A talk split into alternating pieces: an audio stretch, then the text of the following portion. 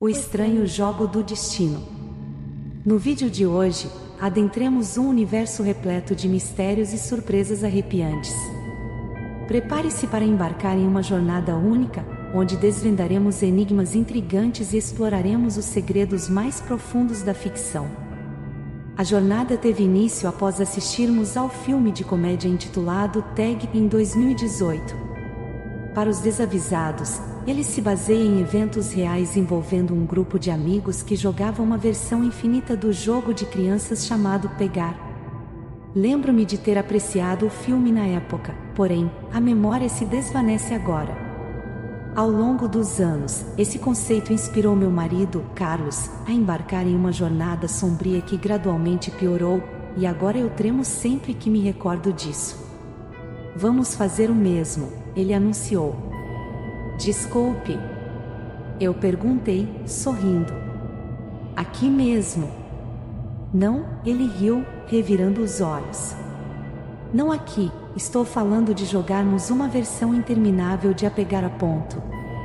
Vivemos na mesma casa, então talvez não seja tão emocionante quanto o filme, comentei. Imagino que ficaremos apenas sentados no sofá, marcando um ao outro com tapinhas.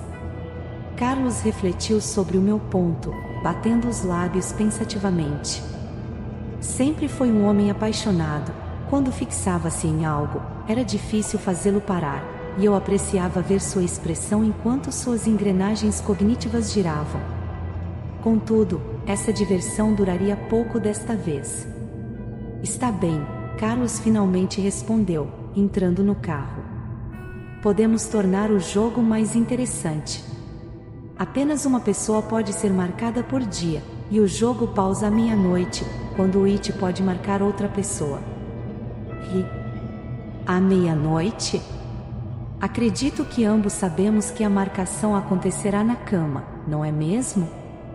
Meu marido sorriu, e a princípio, não pareceu desagradável, mas tudo se torna diferente com o tempo. Quem disse que eu ainda estarei ao seu lado? Ele respondeu. Mesmo naquela época, quando ainda acreditava que sua sugestão era apenas uma brincadeira, a maneira como ele falou me deixou arrepiada. Não seremos um casal de idosos com camas separadas. Por que não iniciamos às 18 horas? Perguntei. Está bem. Quer começar? Claro, concordei. Quem será o primeiro? Você, respondeu Carlos. Serei cavalheiro e. Peguei. Você é o It, gritei, rindo enquanto tocava seu ombro brincalhão. Carlos sorriu, mantendo os olhos na estrada à frente. E já são 20 horas. Acho que terei que esperar até amanhã para ter a chance de marcar você. Será tão fácil. E no dia seguinte, ele provou isso. Pontualmente às 18 horas, meu marido emergiu silenciosamente de um esconderijo atrás do sofá e me marcou. Soltei um grito, segurando meu peito latejante. Eu nem ouvi você chegar em casa. Eu não fui ao escritório hoje, riu Carlos. Estive me escondendo lá por horas.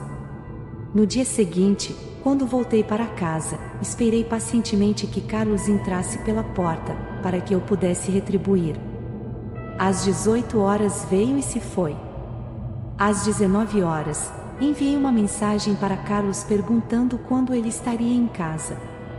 Sua resposta me surpreendeu, pois ele estava dormindo no escritório para evitar ser marcado. Quando ele não apareceu no dia seguinte, fiquei preocupada e disse que o jogo estava colocando em risco nosso relacionamento. Sua resposta me enfureceu. Boa tentativa. Ultimatos não funcionarão. Eu não quero ser isso. Quando implorei para que ele voltasse para casa, sua resposta enviou calafrios por todo o meu corpo. Oh, mas estou em casa, querida. Você simplesmente não me viu ainda. Então, ouvi um leve rangido vindo do armário debaixo da pia. Ao abrir as portas duplas, lá estava meu marido. Normalmente, isso seria uma visão engraçada, não é? Apenas um jogo de pegar que alcançou alturas vertiginosas de ridículo. Contudo, algo estava errado. Esse não era o Carlos que eu conhecia. Seus olhos estavam esbugalhados, sem piscar, vermelhos. Seu sorriso era desequilibrado, com espuma nos lábios. E aquela risadinha. Desde que ele sugeriu jogarmos tag, o homem que eu conhecia desapareceu. Durante o período de isolamento, enquanto vivíamos tão próximos, o jogo se tornou mais fácil, mas Carlos estava perdendo sua essência a cada dia que passava.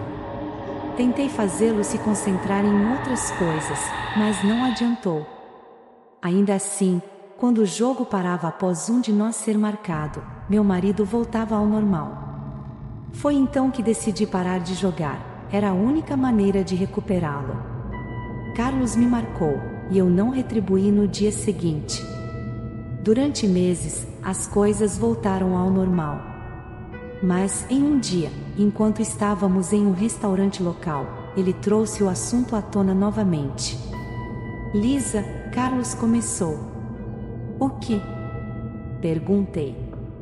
Estou bem aqui na sua frente, disse ele. Por que você não me marca? Suspirei.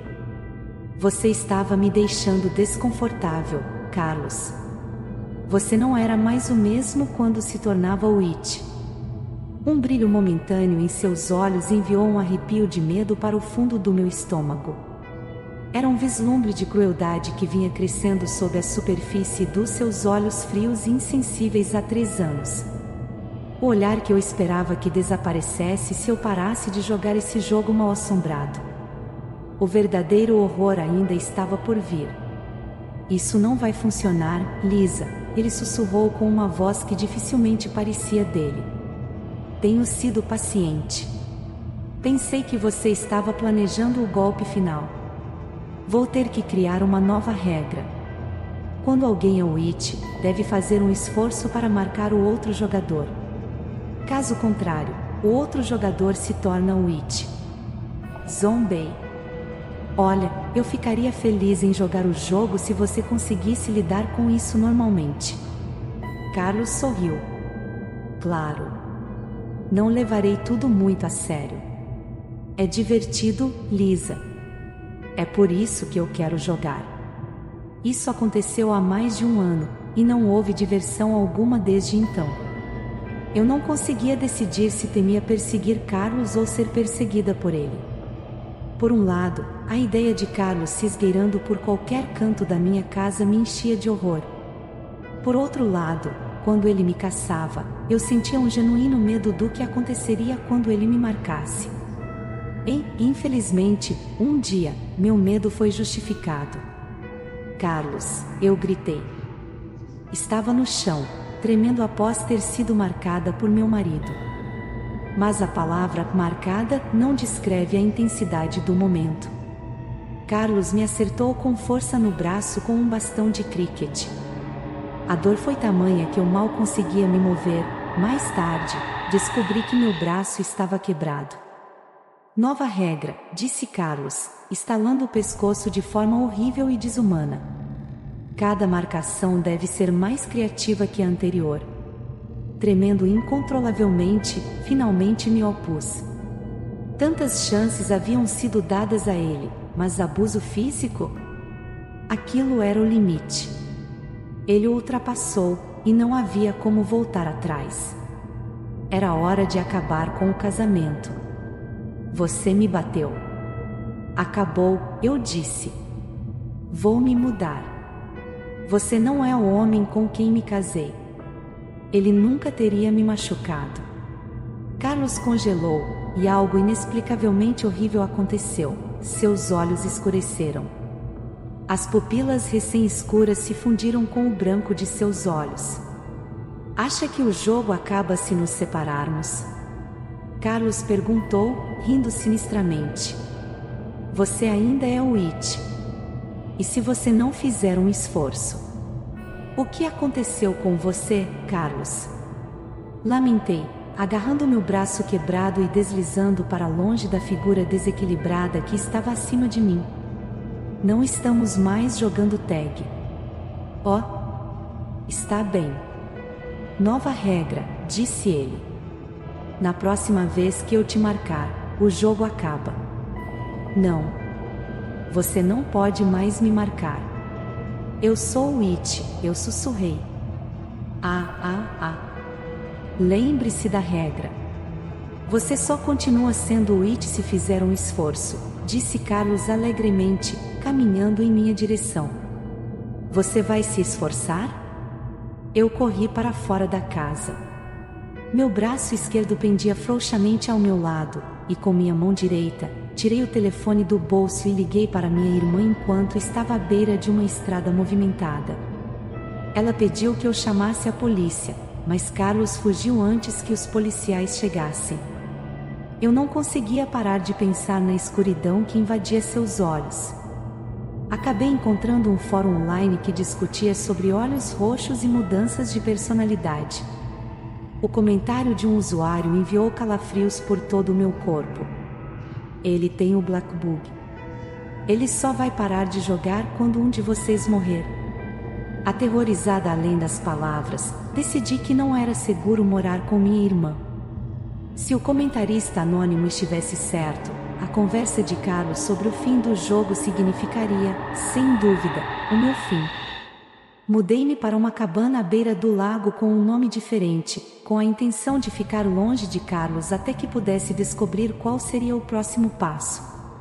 Acordei às quatro da manhã em uma manhã particularmente fria de dezembro. Riso ecoava na cabana à beira do lago, e eu tremia.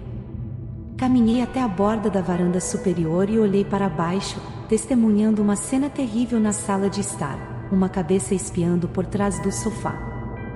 Acabou, riu Carlos.